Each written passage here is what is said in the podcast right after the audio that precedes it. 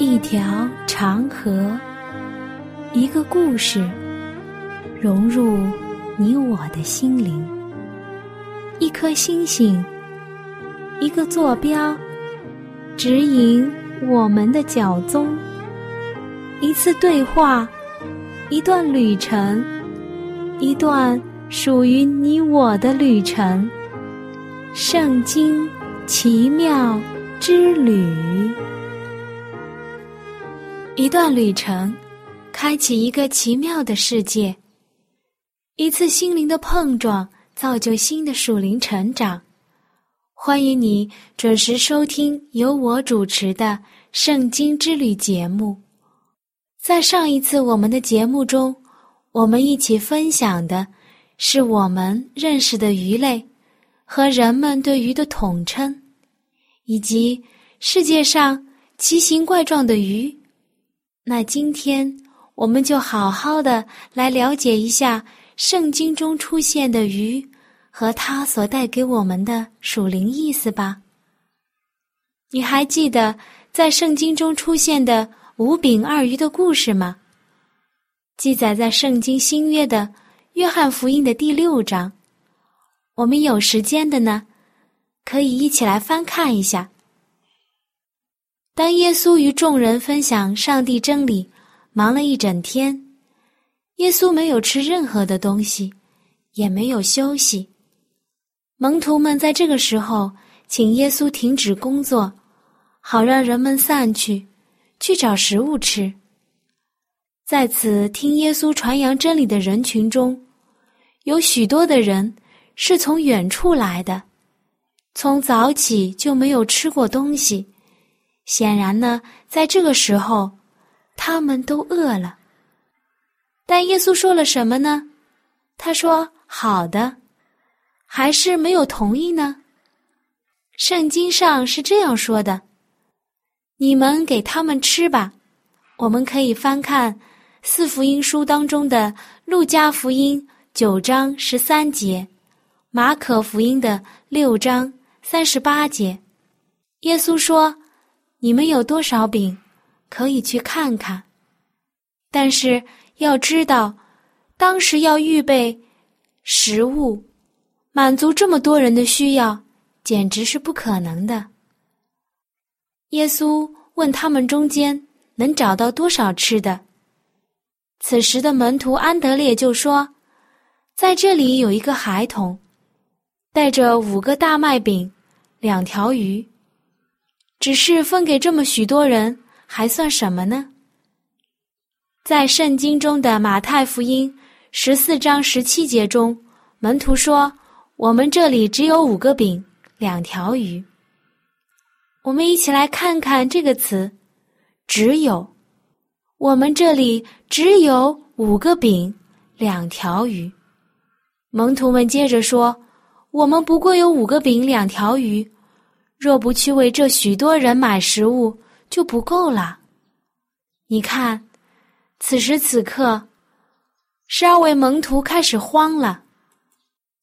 他们跟随了耶稣已经有一段时间，也看到耶稣能治病、能赶鬼，并嘴上承认他是弥赛亚，但是心中还是觉得耶稣怎么能够解决这么多人的食物呢？耶稣此时做了些什么？马太福音的十四章十九节，于是吩咐众人坐在草地上，就拿着这五个饼、两条鱼，望着天祝福，掰开饼递给门徒，门徒又递给众人。马可福音的六章四十一节，那暖暖想要问你，五个饼、两条鱼。变成了多少食物呢？圣经中并没有记载它变成了多少条鱼、多少个饼，但是有没有让五千人吃饱呢？答案是吃饱了，并且还有余。马太福音的十四章二十节，他们都吃了，并且吃饱了。把剩下的零碎收拾起来，装满了十二个篮子。马可福音的六章四十三节，耶稣拿着五个饼、两条鱼，望着天祝福，掰开，递给门徒，摆在众人面前。耶稣吩咐他们把食物拿过来给他，为要维持秩序，使他们都能看见耶稣即将要所行的事。耶稣随即又吩咐门徒，叫众人。五十个人一排，或一百个人一排，坐在草地上，众人坐定，耶稣就拿起食物，望着天祝福，掰饼，递给门徒，门徒又给众人，他们都吃，并且吃饱了，门徒就把碎饼碎鱼收拾起来，装满了十二个篮子。哇！这真是一个大大的神迹啊！暖暖觉得，此时在山上的众百姓们的心中和口中，都被耶稣的大能而折服了。我们都知道，普通的鱼和大麦饼是加利利海边渔夫的家常便饭。就是这样非常普普通通的食物，却能保证人最最基本的。身体运作的营养，我们的基督耶稣何尝不能给众人摆设丰富的美味佳肴？可是，单单为了满足口福的食物，不能给人有益的教训。耶稣在这门功课里是要教导人：上帝提供的天然食物常常被人盗用了，而且。那专为满足败坏了的口味而设的盛宴，远远比不上基督在野外给众人享受的休息和简单的食物。耶稣没有以满足人奢华的欲望来吸引他们归向上帝。这一大群的人，经过一天兴奋之后，已经非常的疲乏和饥饿了。简简单单的一顿饭。不但能够彰显出上帝的能力，而且使他们确知上帝关心他们的日常需要。救主没有应许把世界上的荣华富贵给跟从他的人，他们的饮食可能是简单的，有时或许还会感到不足。他们的家境。可能是贫困的，但是主的话却向他们保证，他们的一切需要必得到供给。而且，上帝许诺一件比任何属世的幸福更美满的事情，就是有主耶稣基督亲自与他们同在。主耶稣基督要我们在他的恩赐中认出他来。使这些恩赐照着他的本意成为我们的福惠。基督实行神迹也是为了这个目的。那在众人吃饱后，剩下的食物还有不少。那位爱我们、养育我们的主说：“把剩下的零碎收拾起来，免得有糟蹋的。”这句话的意思，不仅仅是将零碎放入篮中。他教导我们不可以浪费，不可放过暂时的机会，也不可忽略凡足以使人得意的事。凡能救济世人饥饿的一切事情，都要收拾起来。在属灵的事上，也应当如此。我们所处的每一分钟，我们上帝给我们的每一次机会，我们都要收拾起来。众人就想到了他们在家里的朋友，他们要那些朋友共享基督所祝福过的饼，于是篮子内所装的零碎就分给热心的群众，由他们带到附近的地方去了。照样，凡是吃过基督这一餐饭的人，都当将那从天上降下来的粮食分给别人，使饥饿的心灵得以饱足。他们应当将所学到的有关上帝奇妙的事反复讲述，不可遗漏半点。在这一个五饼二鱼的事情当中，包含了深深的属灵教训。基督从天父那里领取了，就分给门徒，然后门徒又分给众人，众人再互相授受。照样，凡与基督联合的人，都要白白的得来，白白的舍去。我们刚才经历的是耶稣在山上分饼的事情。我们接着我们的旅行，我们来到的是一座古老的城市，和附近的水域来看看上帝借着一条大鱼实行的大神迹。首先。我们先来看看这座城市——亚述国的首都尼尼微。这座城乃是以色列分国以后古代最大的城市之一。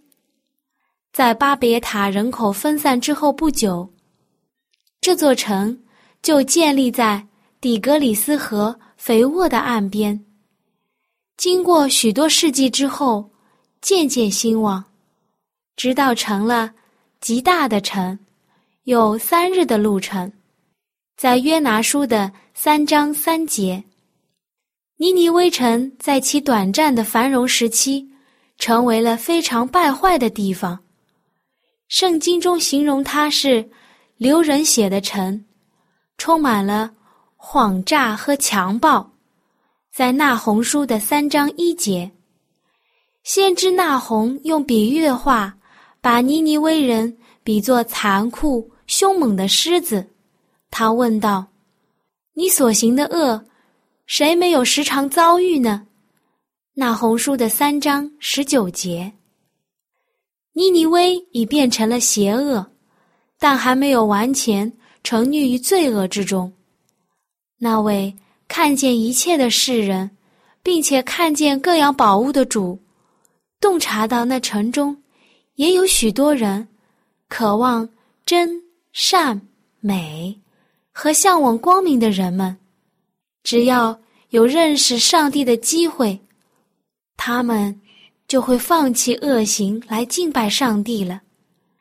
因此，上帝就本乎他的智慧，用超过我们世人的方法，尽可能的引领他们悔改。那蒙拣选来进行这样工作的人呢，就是亚米泰的儿子先知约拿。主的话临到他说：“你起来，往尼尼微大城去，向其中的居民呼喊，因为他们的恶达到了我的面前。”在约拿书的一章一到二节。现在我们知道了。这个神迹中的主人公是谁？那就是先知约拿。讲到这里，我相信你可能已经知道暖暖要讲的是什么神迹了，那就是约拿在鱼腹中的神迹。下面呢，就是我摘录本会先贤华爱伦在《先知与君王》中的一段话，他是这样讲的。当先知约拿考虑到这项使命所有的困难和显然无法达成的时候，他就受到试探，而试探的结果就是怀疑这个呼召是否明智。从诗人的观点来看，到那个骄傲而奢侈的城市中去宣布这样的一项信息，似乎不可能有所收获。那暖暖。来插一句，先知约拿要宣扬的是什么样的信息呢？答对了，那就是要全城的人都来悔改，在上帝的面前悔改他所有的罪恶，并且要归正。约拿得到了这项信息，他是怎么样的呢？他一时竟忘记了自己所侍奉的上帝乃是全智全能的，因此，当他还在迟疑不决的时候，撒旦就以灰心丧志将他制服了。先知起了极大的恐惧，于是，圣经中就这样记载：于是就起来，逃往他施去。他下到约帕去，在那里找到一只正准备开航的船，他就给了船价，上了船，要与船上的人同往他施去了。在约拿书的一章三节。华伦先贤还写道：“约拿在所领受的使命中，已经赋予了一项重大的责任。然而，那位吩咐他去的主，足足能够支持他的仆人，并且使他成功。先知若毫不迟疑的加以顺从，就避免去许多痛苦的经历，并得蒙丰厚的福惠。”但是此时此刻的约拿正处于绝望中，主并没有撇弃他，而是由一连串的考验和神奇的安排。先知在经历了这一连串的事情当中，对于上帝和他无穷能力的信心就得以恢复了。约拿在这呼召最初临到他的时候。若是能冷静的思考一下，他就会看出自己竭力想逃避给他的这个责任是何等的愚蠢。但他在疯狂的逃匿中，没有多久就遇到阻碍了。是什么样的阻碍呢？耶和华使海中起大风。海就狂风大作，甚至船几乎破坏，水手便惧怕，个人哀求自己的上帝。他们将船上的货物抛在海中，为要使船倾斜。约拿已下到船舱底，躺卧沉睡，在约拿书的一章四到五节。当船上的水手。都在哀求他们异教的神施于帮助的时候，船主慌慌张张的找到了约拿，对他说：“你这沉睡的人呐，为何这样呢？起来，求告你的神，或者神顾念我们，使我们不致灭亡。”约拿书的一章六节。但这个规避责任的人所献的祷告，并没有什么帮助。水手们仍然觉得这次奇特而猛烈的风暴，乃是他们各自的神发怒的预兆，所以最后提议要抽签的方式。他们说：“看看这灾临到我们的是因着谁的缘故。”于是，他们。抽签，抽出约拿来。众人对他说：“请你告诉我们，这灾到我们是因了谁的缘故？你以何事为业？你从哪里来？你是哪一国的？属哪一族的人？”他说：“我是希伯来人，我敬畏耶和华，那创造沧海旱地之天上的上帝。”他们就大大的惧怕，对他说：“你做的是什么事呢？”显然，他们已经知道了他躲避耶和华，因为先知约拿告诉了他们。那些水手们就问约拿说：“我们当向你怎样行，使海浪平静呢？”约拿对水手们说：“你们将我抬起来，抛在海中，海就平静了。”我知道你们遭这大风是因为我的缘故。水手们听了这些话，竭力的荡桨，要把船靠拢岸上，却是不能，因为海浪越发的翻腾了。水手们便求告耶和华说：“耶和华，我们恳求你，不要因这人的性命使我们死亡，不要使流无辜血的罪归于我们，因为你耶和华是随自己的旨意行事。”水手们将约拿抬起来，抛在海中，海的狂浪就平息了。这些水手们。便大大的敬畏耶和华，向耶和华献祭，并且许愿。耶和华安排一条大鱼吞没了约拿，他在鱼腹中三日三夜。你看，这个时候又有一位主人公出现了，那就是耶和华安排了一条大鱼。约拿在鱼腹中祷告，他说。我遭遇患难，求告耶和华，你就应允我；从阴间的深处呼求，你就俯听我的声音。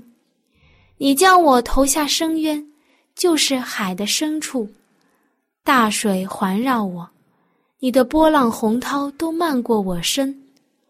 我说：我从你眼前虽被驱逐，我仍要仰望你的圣殿。珠水环绕我，几乎淹没我；深渊围住我，海草缠绕我的头。我下到山根，地的门将我永远关住。